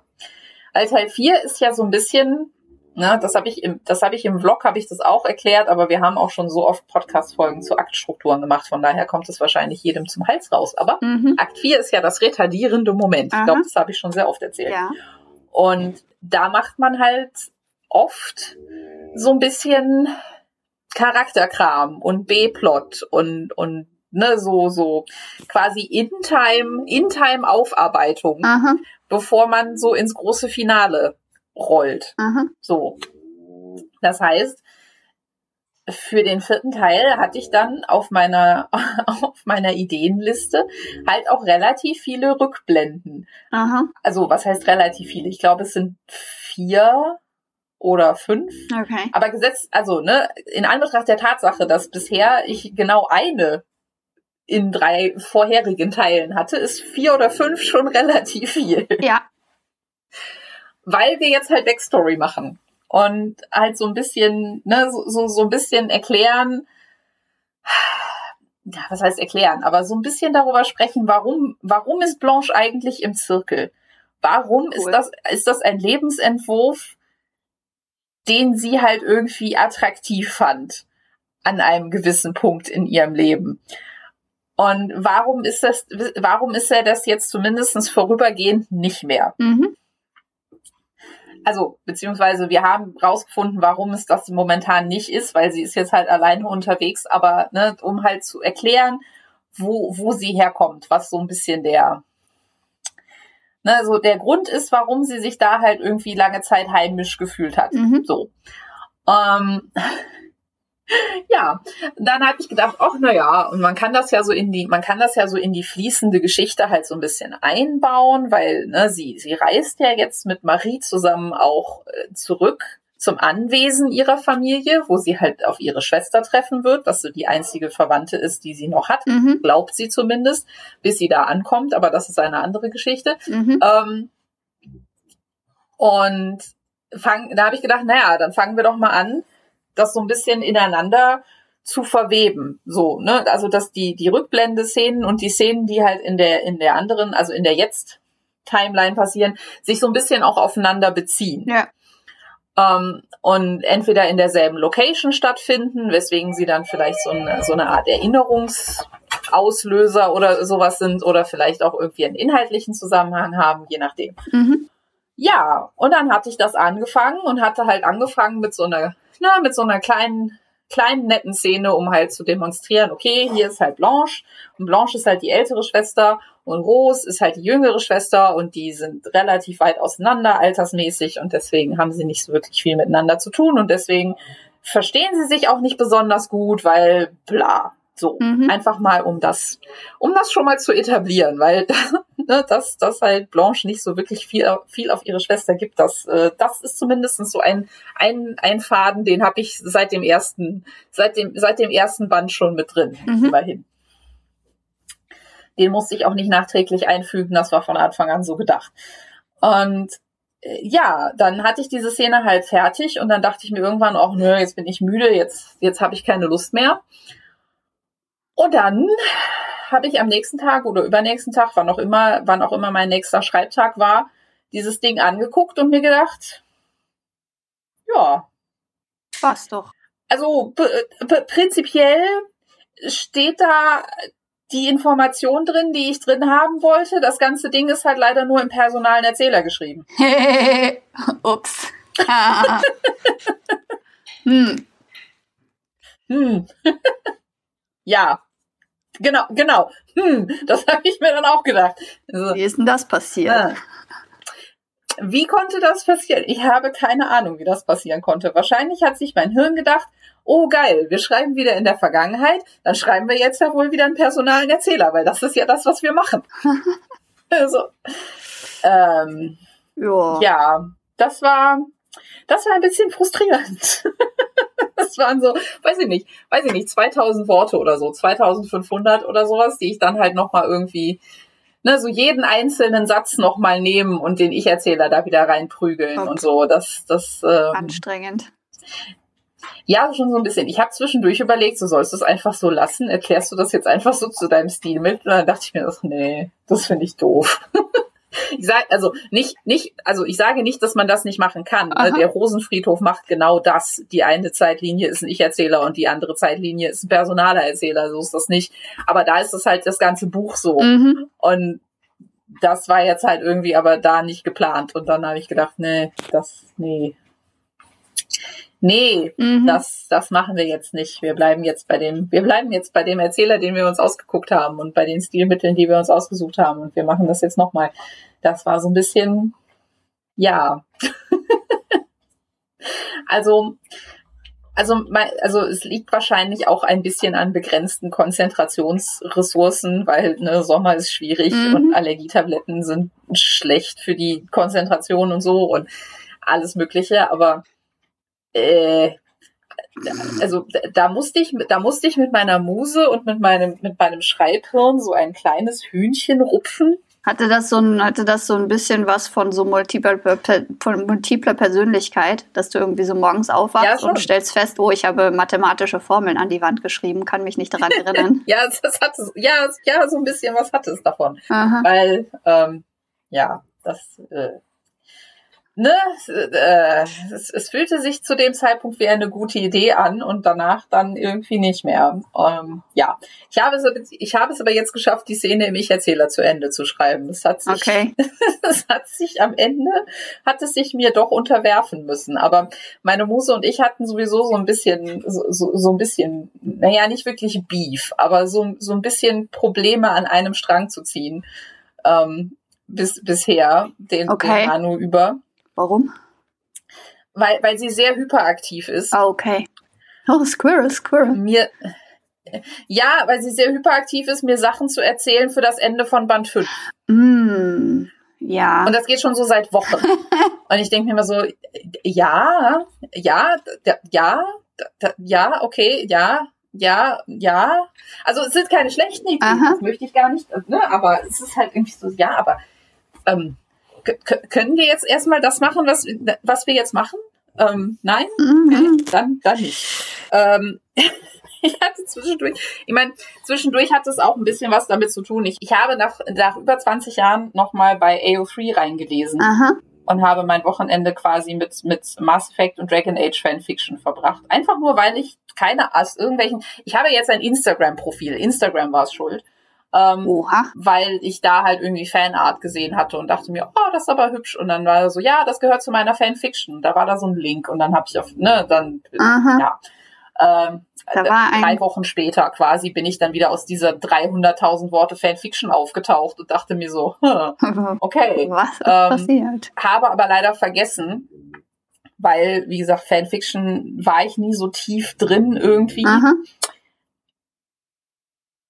Habe eine, eine der goldenen Regeln von Fanfiction vergessen, zu gucken, ob das Ding abgeschlossen ist. ist es wohl nicht, ja? ähm, war, nee, war, es nicht. Ich las also irgendwie 250.000 Worte in einer sehr detaillierten und, und auch teils, teils so Worldbuilding technisch, ich bin ja ein Worldbuilding Nerd, ne? Äh, Worldbuilding technisch total spannend ausgearbeiteten Fanfiction. Ähm, mit irgendwie total interessanten Fantheorien und bla, ne, in, der, in denen ich mich total auskannte und jetzt halt irgendwie dachte so, oh, das ist alles total geil verwoben. Ja, und dann hörte das irgendwann mitten in der Handlung auf und es ist seit 2016 nicht mehr abgedatet worden. und Oh ich saß dann nein. mir, Ha, ja. Hm. Und ich glaube, ich glaube, das hat meine Muse so ein bisschen traumatisiert. Also mich persönlich Okay. hat es ein bisschen geärgert. Aber ich glaube, meine Muse hat das wirklich traumatisiert. Und seitdem quatscht die mir den ganzen Tag irgendwie ein Ohr ab, von wegen, wie, wie wir ein befriedigendes Ende für die Zirkelchroniken hinkriegen. Und welche Sachen wir da überall noch aufgreifen müssen und welchen Payoff wir noch brauchen für dieses, jenes und welches und was wir da noch machen können und was wir da noch machen Oh. sollten und was wir da noch machen sollten. Das ist so, Oh, deine Muse, Ja. deine Muse braucht ein Knuddi. vielleicht, vielleicht. Ich mag Das ganz so, lieb ja. in den Arm genommen Ja, werden. Ja, ja, ne, wie gesagt, ich hatte halt wirklich so das Gefühl, wir brauchen da so ein bisschen Traumatherapie. So. Aha. Motto, ja, ja, aber, aber, aber wir schreiben das ja zu Ende. Aha. Wir, wir hören das nicht mittendrin auf. Das, das machen wir nicht. Wir, wir, wir kommen da irgendwann, wir kommen irgendwann dahin, dass, dass wir das zu Ende machen, aber nicht jetzt. Können wir jetzt darüber reden, was wir jetzt machen? Das, das, na, hm, ja, das hat noch Aha. nicht so richtig gut funktioniert. Aber, aber Ja. zumindest habe ich für, für, für Zukunfts-Ela habe ich schon sehr viele sehr hilfreiche Hinweise aufgeschrieben, Das ist doch schön. die ich natürlich auch alle in mein Minutenziel fürs Camp mit reinzähle, weil ich meine, ich habe ja geplottet. Ja, Nicht ja. das, was ich eigentlich plotten müsste, aber ich habe ja irgendwas geplottet. Plotting ist Plotting. Ne? Also, also von daher zähle ich das einfach mal, zähle ich das einfach mal dazu, weil ich habe in keinster Weise irgendwie behauptet, dass ich diese Minuten nur irgendwie für Teil 4 aufwenden würde. Von daher zählt das, zählt das alles. Und nachdem wir schon festgestellt haben, also nachdem ich schon oft festgestellt habe, auch im, im Vlog und im Podcast und so, Mhm. dass, dass mein Vergangenheits-Ich oft eine ziemlich faule Sau ist und mir immer sehr viel Arbeit liegen lässt, teilweise, okay. hoffe ich jetzt, hoffe ich jetzt einfach mal, dass, dass dieses Wochenende oder diese, diese, diese anderthalb Wochen von wir müssen dieses Ende machen, ah, jetzt zumindestens dazu führt, dass, dass mein zukünftiges Ich auf mein Vergangenheits-Ich, also auf mein Jetzt-Ich zurückblickt und sich denkt, ah, da hast du aber gut vorgearbeitet, ausnahmsweise mal. Das ist doch schön. Ja, fand ich auch. Also, also, wie gesagt, das ist halt, ne, ich meine, das ist aber ja immer, das ist vielleicht auch irgendwie so ein bisschen normal, wenn man so den, den Midpoint hinter sich gebracht hat, dass man schon mal so ein bisschen anfängt, irgendwie so in Richtung, in Richtung Finale zu denken, ne, weil das, das habe ich ja auch schon öfters erzählt, deswegen ist ja diese Dramakurve auch immer für mich furchtbar einsichtig, dass der Midpoint der höchste Punkt ist, weil danach rollt man halt irgendwie unweigerlich dem Ende entgegen, so ist das ja meistens. Ähm, aber ja, es war so ein bisschen so, ja, das ist alles schön. Aber könnten wir jetzt, könnten wir jetzt, hm, könnten wir jetzt erstmal den ersten Schritt machen und nicht den zwanzigsten? Nein. Ja, aber Nein, vielleicht, ich denke mir, ich denke mir, ich denke mir, wenn meine, wenn meine Muse irgendwie so Zukunftsmusik spielt, denke ich mir immer, dass es möglicherweise ja auch so ist, dass da jetzt ich wichtige Sachen in Erfahrung bringe, die mir dabei helfen, das auszuarbeiten, woran ich jetzt gerade arbeite. Weißt du? Weil manchmal, ja, manchmal ja, gibt es ja, Backwards Plotting und so, also vielleicht kommt ja, der Punkt es noch. Ist definitiv, also es ist, es ist definitiv so. Ich meine, es war natürlich auch ein bisschen, äh, ne, also es ist vielleicht auch irgendwie so ein bisschen vorauszusehen gewesen, weil halt äh, gerade so, so Mass Effect und Dragon Age, also so Bioware-Geschichten, haben so ein bisschen die Tendenz, dein kleines Herz auseinanderzureißen und es dir so in Fetzen zurückzugeben, quasi. Okay. Ähm, was vielleicht, was, was sich natürlich auch so ein bisschen in den dazugehörigen Fanfictions widerspiegelt. Die sind halt oft dann auch so ein bisschen herzschmerzig. Okay. Ähm, weswegen das vielleicht auch nicht weiter verwundert, dass dann die, die Ideen sich halt eher so auf das, auf das Ende mhm. von, ne, weil, also, ja, so, also, es tut mir leid, es ist jetzt ein Spoiler, aber mein, mein, mein anerkanntes Ziel wird es sein, am Ende der Zirkelchroniken, am Ende von Band 5, die Leute zum Weinen zu bringen. Okay. Ja, ist ein, ist ein. Wenn ich, wenn, wenn ich, wenn ich das schaffe, dann, dann hätte ich quasi mein, mein Ziel erreicht. Ich möchte, dass die Leute sich denken, oh mein Gott, das ist, also, ne, es ist eine Ich-Erzähler-Perspektive, aber das ist trotzdem so, ne, am Ende, muss es noch mal richtig wehtun. Das ist so mal, das ist das, ne, so. Okay. Ähm, ja.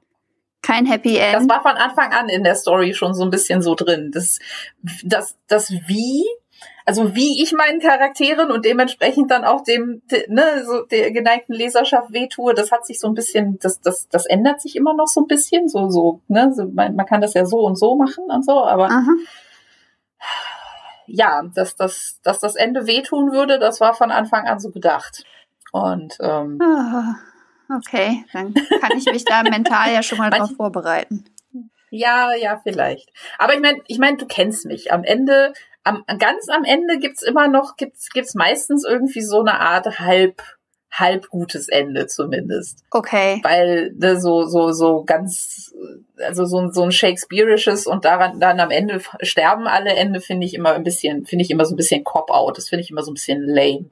Okay. Weil dann sind alle tot und am Ende kommt so ein Norweger aus dem äh, aus dem Nirgendwo und wird dann König. Das ist, das finde ich irgendwie langweilig. ähm, es muss ja noch irgendwas, es muss ja noch irgendwas geben, wo man im Zweifelsfall sein Kopfkino noch weiter spinnen lassen kann. Aber wie gesagt, ne, so, es, es ist halt so, Aha. manchmal manchmal sieht man das halt von weitem kommen, dass es halt sehr viele An Ansatzpunkte geben kann, wo das am Ende richtig wehtut. Und das war, das war so ein bisschen das Ziel. Weswegen ich ja auch so viel, so viel Zeit und so viel Mühe in Teil 2 investiert habe, weswegen der mich ja so lange gedauert hat, weil Aha. ich halt dachte, so Teil 2, also Akt 2, ist so die, Chance, beziehungsweise so der Teil einer Geschichte, wo der Charakterkram passieren muss, Aha. der dich dazu bringt, daran interessiert zu sein, was mit diesen Leuten passiert. Aha. Und wenn das nicht funktioniert, dann funktioniert quasi vieles andere im, im, in der weiteren Folge dann halt auch nicht. Ja.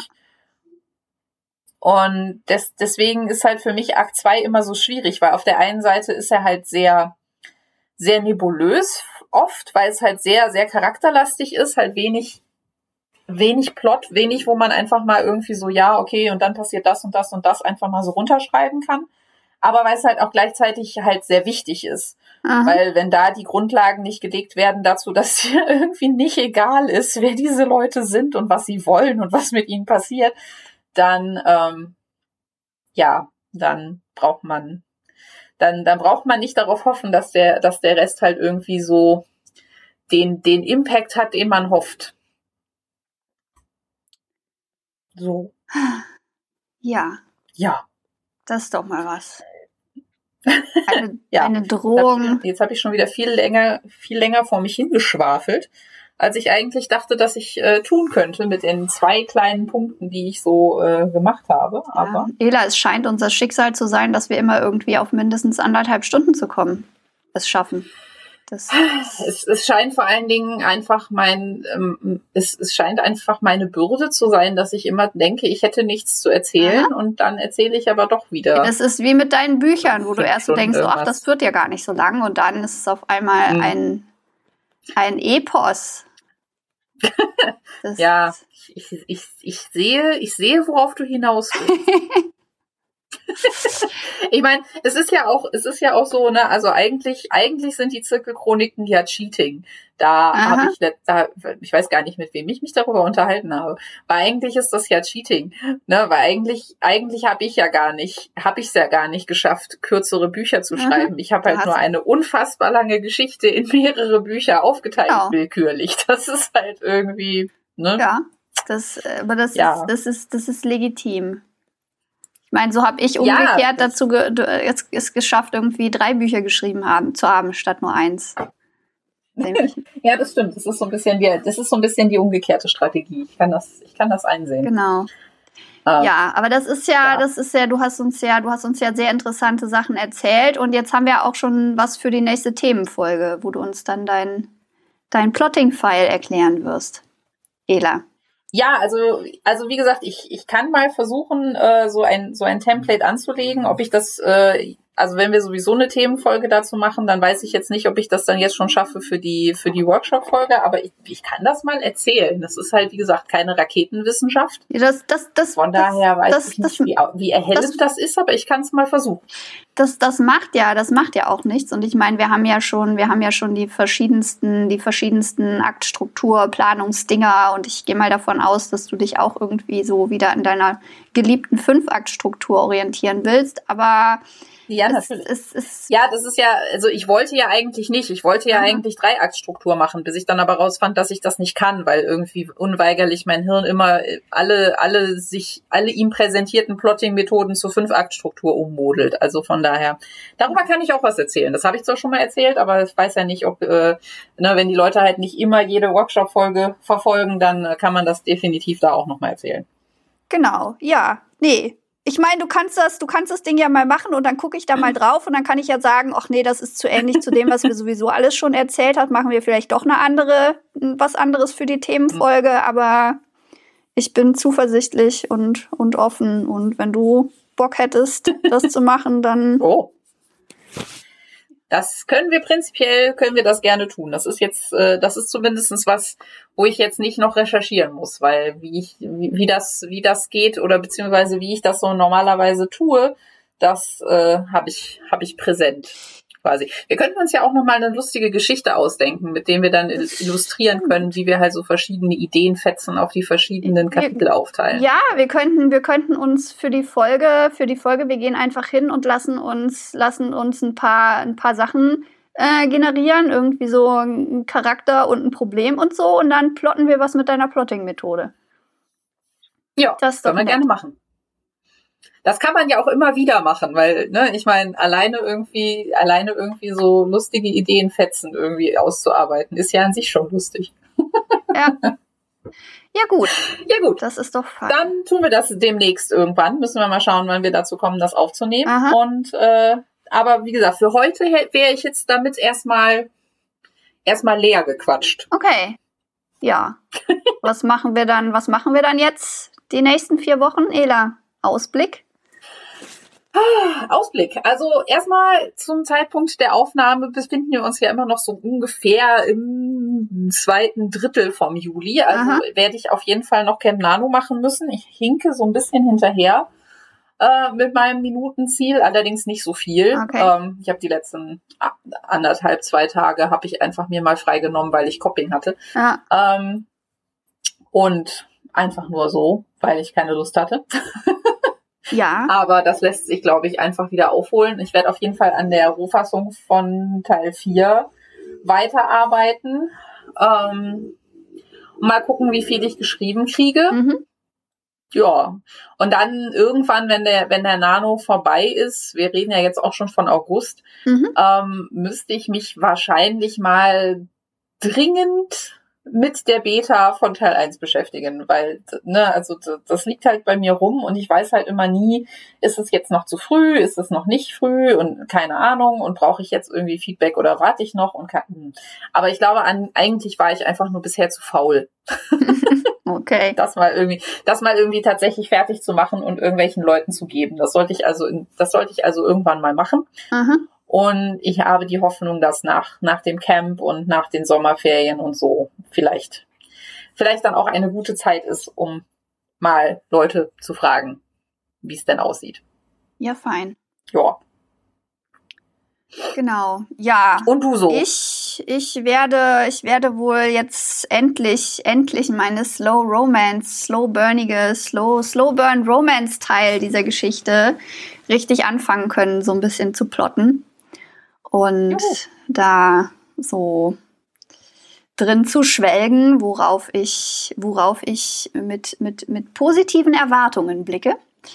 Ähm, ja, und da mal so ein bisschen mir zusammenkonstruieren, wie das dann eigentlich alles so passiert, weil ich so ein paar Schlüsselmomente, die es geben muss, habe ich schon. Allerdings muss ich mal gucken, wie dann der Kontext davon aussehen muss und wie irgendwie das alles so ist. Und das heißt, ich darf da jetzt dann so mich hinsetzen und analysieren und Diagramme mit Pfeilen drin machen. Und das finde ich ja auch toll. Weil wenn ich so drüber nachdenke, ist es eigentlich schon so ein bisschen witzig, dass ich irgendwie total so die emotionalen Sachen schreiben will, aber irgendwie alles analysiere und in Pfeildiagrammen darstelle was ja irgendwie so auf den ersten Blick ein Widerspruch in sich ist, aber Gefühle haben halt ihre eigene Logik und mit der arbeite ich und so ist das dann halt. Genau, ja. ja und ich bin sehr gespannt, weil mir jetzt nochmal aufgegangen ist, wie viel es noch so zu entdecken gibt an dieser Geschichte. Weil für mich fühlt sich das Plotten ja immer so an, als würde ich irgendwie entdecken, was wirklich passiert ist. Und äh, mhm. ich bin sehr neugierig darauf, was in dieser Geschichte wirklich passiert und wie das alles so ist. und ja, ja. das ist so mein Plan für die nächsten vier Wochen oder meine Vorhersage. Ich plane ja nicht, ich, ich, ich mache nur, ich vermute nur, was dann wohl passieren wird. Weil ich meiner Muse gnadenlos ausgeliefert bin und ich bin ihre kleine Bitch und lass mich von ihr durch die Gegend schleppen. Ähm, ja, ich bin, ich bin ein Bottom definitiv. Sowas. Ja, aber meine Muse ist ein sehr liebevoller Dom. Oh. Nein, Muse ist ein wundervoller Top. Großartig. Genau, ja, genug über meine Beziehungen. ja, dann würde ich sagen, werden wir das ja spätestens in der nächsten Workshop-Folge rausfinden, Aha. wie sich denn, wie sich denn unsere verschiedenen Musen und, und wir uns so weiter zusammen und auseinandergerauft haben. Aha. Genau. Von daher würde ich jetzt für heute erstmal sagen, bis demnächst. Bis denn. Ciao, ciao.